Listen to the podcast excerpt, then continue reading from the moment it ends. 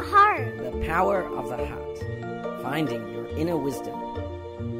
The power of the heart. Finding the power of the heart. The power of Power the of heart. the heart. Power of the heart. 让我们寻回心的力量。The Power power of of the the heart. heart.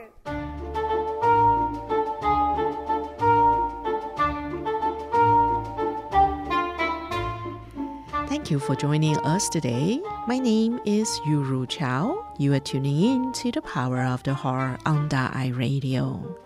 On February 18th, 2023, Mr. Zhou Huang represented Tzu Chi in a lecture about Buddhism.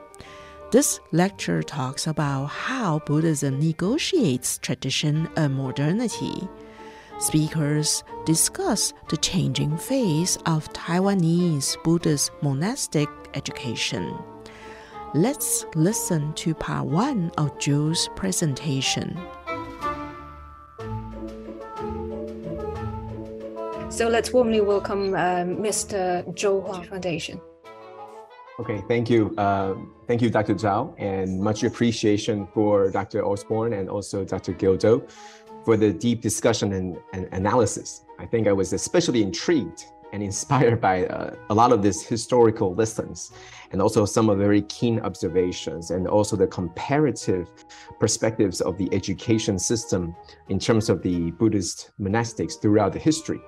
Uh, Dr. Gilda also mentioned, and I'd like to point that out, I, I really was uh, uh, interested in this part that he mentioned that the, um, the education system could actually be more for in-house, uh, for, for, for host organization training. And I think that was something that uh, we from the Tzu Foundation, as we have chapters uh, in different parts of the world, uh, this is something that we would like to do too. If our Yanxiu Xue for example, has the particular uh, training programs that we could do for our leadership program. After all, uh, leading particular communities in different parts of the in different parts of the globe definitely requires certain basic training in terms of the doctrine as well as some of the uh, world skills that's also involved. So that's something that uh, Dr. Gildo mentioned that I thought uh, was also very important. Uh, but one of the things that I was very much interested in was uh, in Dr. Osborne's anecdote about the daily lives. I, I think uh, the anecdote about the daily lives as a monastic, um, I think that had to be one of the highlights for me um, to see, even though in very plain language, but we could see the the ins and outs and every day what what's what is happening. So um, a little bit about my background uh, the why the reason why I said that. I spent 20 years in the in the states. I did most of my uh, education in the United States, um, but now um, as a Chi volunteer for more than two decades, 20 years now, uh, and now I'm a staff member of the Tzu Chi Foundation. I'm also been part of the Jing Si Abode, pure practitioner, and that is something that. Um, I think uh, the the system of pure practitioners uh, in Chinese is called Qing Xiu Shi.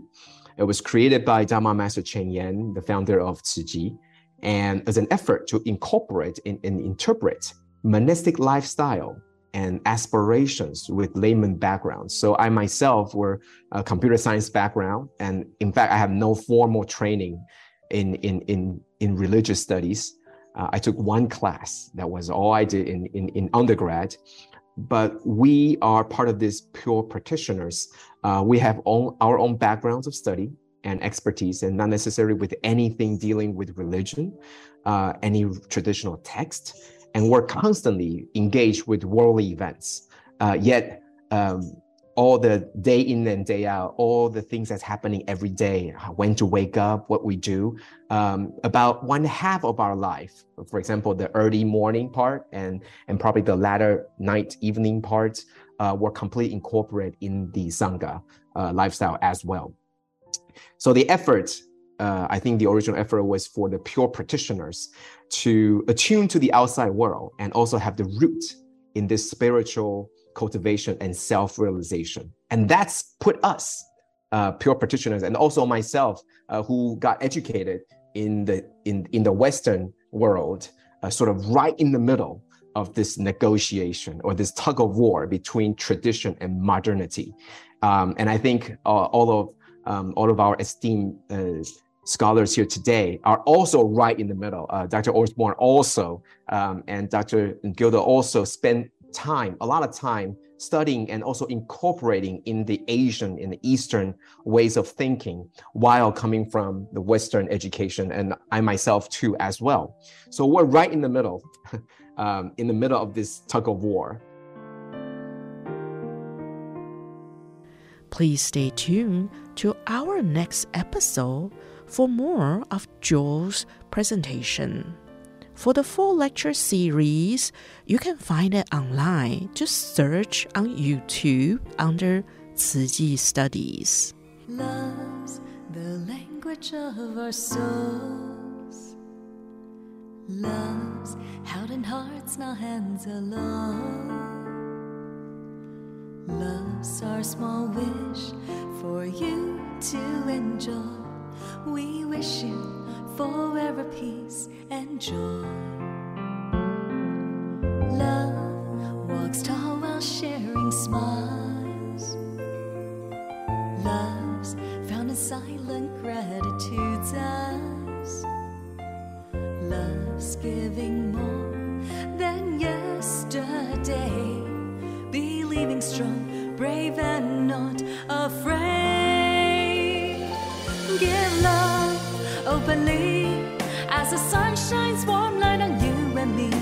across every distance.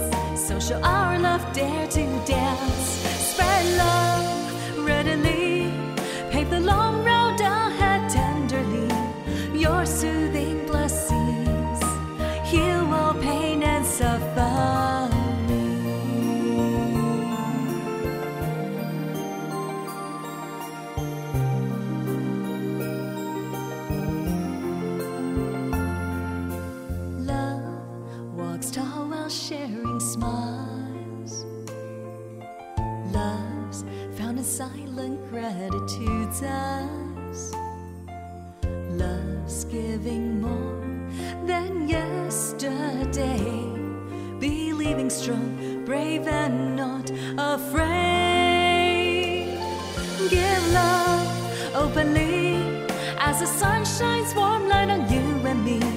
across every distance. So shall our love, dare to dance, spread love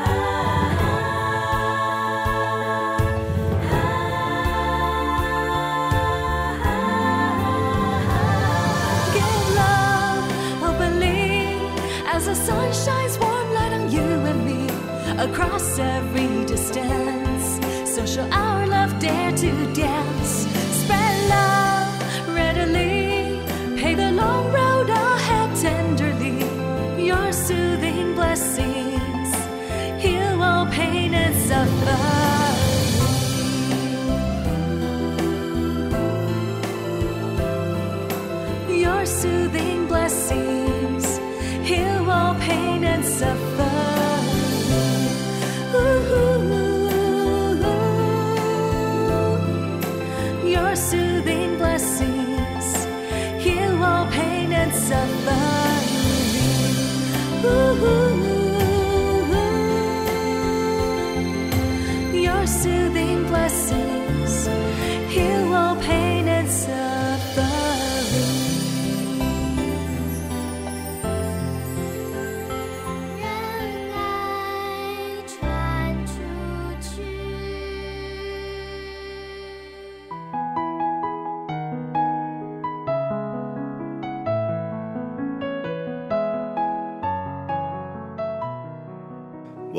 to The Power of the Heart.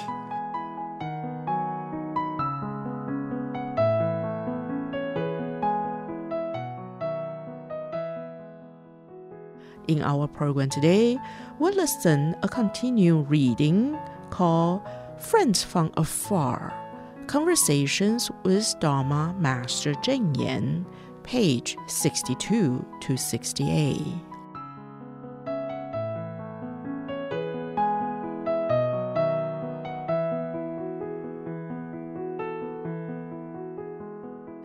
Friends from Afar Conversations with Dharma Master Cheng Yen, compiled by Jingsi Editorial Group, page 62, with Miss Yang Lan on Philosophy of Life. July 5th, 1999. Hong Kong Phoenix Star TV program producer and host Miss Yang Lan came to interview Master Cheng Yen for the show Yang Lan's Workshop. Since its first broadcast in 1998, the show has had many eminent people from all walks of life as featured guests. In interviews with her guests, Ms. Yang discussed society, cultural, and economics, and the show has received rave reviews since the very beginning. Ms. Yang is especially concerned about the social changes in China and their impact on people's values. In this interview, Ms. Yang focuses on Master Cheng philosophy and life experience.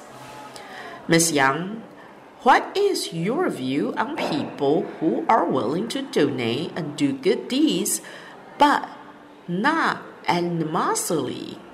Those who want their names inscribed or want something in return, such as blessing from bodhisattvas.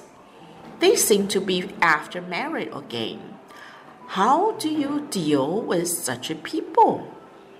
Master Cheng replies, Actually, this is true not just in Taiwan, but everywhere in the world. Everyone has a blind spot, something they cannot see clearly. Because of this blind spot, they look to religion for spiritual refuge. Then they inevitably develop certain expectations. Tzu was very clear from the beginning that we have to inspire love in people. After I became a nun, I followed the Dharma faithfully. Based on my understanding of the Dharma, I do not want to guide others with a religious tone. Buddhism is very scientific.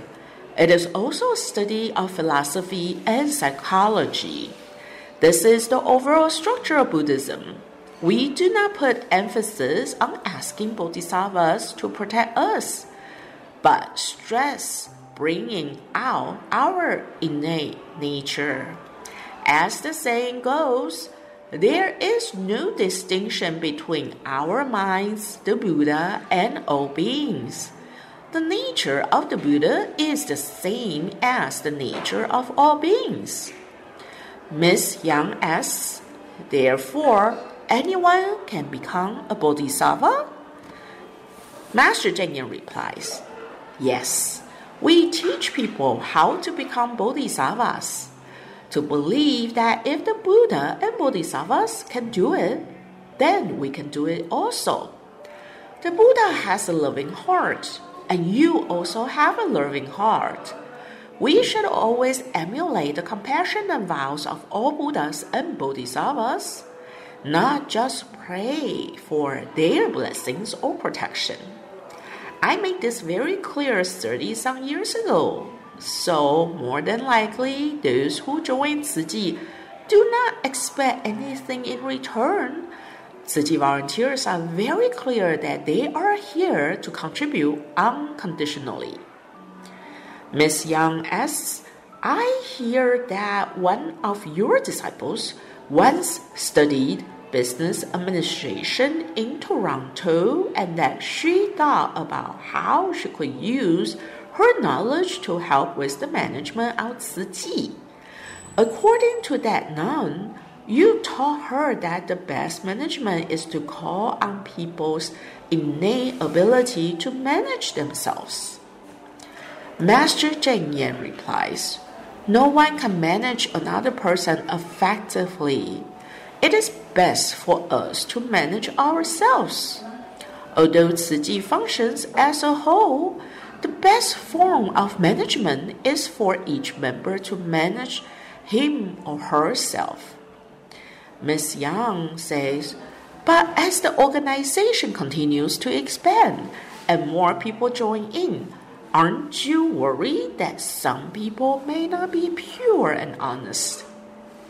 Master Cheng Yen replies, There is no use in worrying.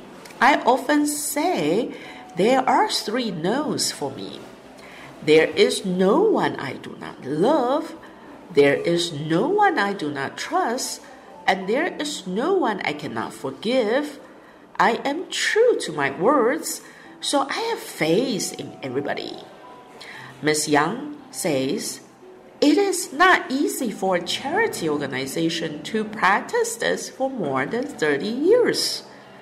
Master Cheng Yen replies, 30 years ago, there were very few charity organizations in Taiwan. Other than Catholic and Christian charity organizations, they were none that originated locally. Now, there are many local charity organizations in Taiwan. Chi volunteers are still so thoroughly committed to their work that 30 years seem like one day to them. The commitment of volunteers is what makes Tzu different from other charity organizations. Moreover, Tzu relies on mostly volunteers, whereas other charity organizations rely mostly on paid staff. Ms. Yang says, during the 70s, Taiwan started to become prosperous and people began searching for spiritual refuge. Right now, mainland China is also facing a period of change. What they once believed in is now gone, but a new belief has not yet been established. As a member of the media, what should I do to direct society toward altruistic pursuits and goodness? Master Cheng says, You are very observant. The present society is at a turning point, not just in China, but in the whole world. The media has significant influence on people's minds. They should, therefore, report more positive news. During the past several decades, Taiwan's economy has improved dramatically. While it is a good thing, Taiwan has also become more westernized. Ever since we became involved with mainland China in 1991, we have been going there every year. Although Chi is a religious organization, we care about society and we respect life. We hope to bring about a pure string of goodness in China. Ms. Yang says, Chi places emphasis on respect for life, which is a concept shared by different religions. Master Cheng Yen says, regardless of religion or race, if people need help, we'll try our best to help them. Since our involvement in China these past few years, people's lives have improved. Although I have not been there, Chi volunteers go every year. From then, I get the sense that people in China have, in recent decades, a sincere desire to change. Today, due to the profound influence of the media, everything in Taiwan is changing and growing too fast. In China, if we provide people with a clear direction from the start, I think it will be a smooth transition. Miss Yang says, Do you believe in the end of the world? Master Cheng Yen replies, Actually, the world can end any day. Buddhism teaches that life is impermanent. Everyone needs to constantly be aware of the threat of impermanence. In this way, one can strive to live life to the fullest. We should not think that we always have tomorrow, or next year, or the year after. This is the proactive attitude of religion. The key to enriching the world and advancing civilization lies in the human mind. Likewise, the key to destroying the world and bringing the end of days also depends on the human mind. Therefore, the real question is not whether we believe in the end of the world. It is whether we can live a proactive life by becoming aware of our impermanence. Ms. Young says, Many of us have read the story of how you left home to become a nun, but many people in China still can't quite grasp this. Would you mind telling us again about the moment years ago while working in the rice field? You put down the sickle and said that you were letting go of everything. Master Cheng Yen says, A moment ago I mentioned impermanence. I often say that we need to seize the present moment. When a good thought arises, we should seize it and act on it. That is why I always say seize the moment and maintain the resolve forever. Back in that rice field, I was thinking about my father passing away after an unexpected stroke. I realized life is indeed impermanent. I kept wondering what is the meaning of life? What value should we put into it? Suddenly, I felt the need to actively pursue these questions, and I decided to take immediate action. I laid down the sickle and left the field because of that state of mind. That is why I always say when a good thought arises, we must seize the moment and maintain the resolve forever. Miss Young says, Many people have a lot of good impulses during their lives, but to commit to carrying out these good thoughts requires more than just an impulse. When you first become a nun, life was very hard. You had to forage for wild vegetables to eat. Yet, you were raised in a family that could provide you with a comfortable life. Did you ever think of giving up such a harsh life? When your mother found you and tried to take you home, why didn't you comply? Master Cheng Yen says, I never thought of giving up. As I always say, work willingly and accept the results joyfully. I left my home because I wanted to search for the truth not because I had encountered any difficulty with my family. Yes, it would have been more comfortable to live at home, but because I was determined to let go of attachments. No matter how difficult the situation, I did not feel the hardship. That is why I advocate maintaining the resolve forever.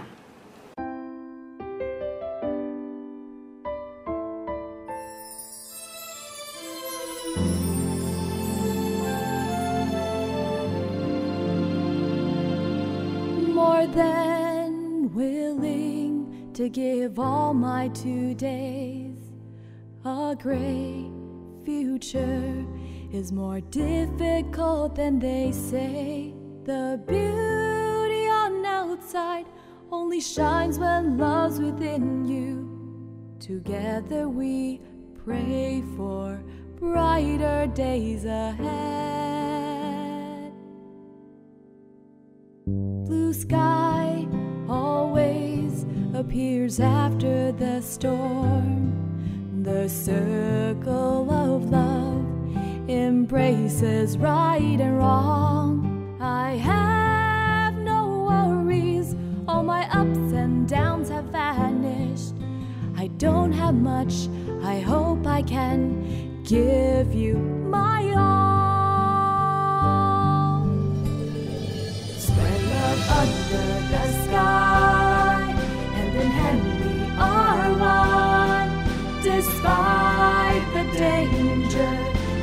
wind and step forward. Spread love over the sea, bowing under the sun. No matter how far we must travel, our dream stays the same. Spread love under the sky, hand in hand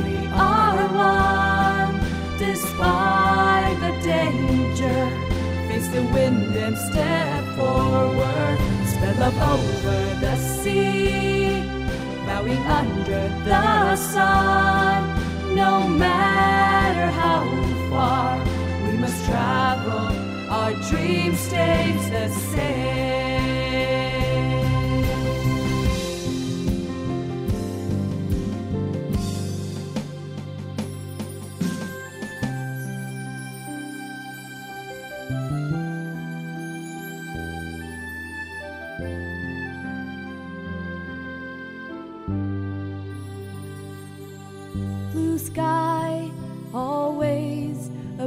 After the storm. The circle of love embraces right and wrong. I have no worries, all my ups and downs have vanished. I don't have much, I hope I can give you my all.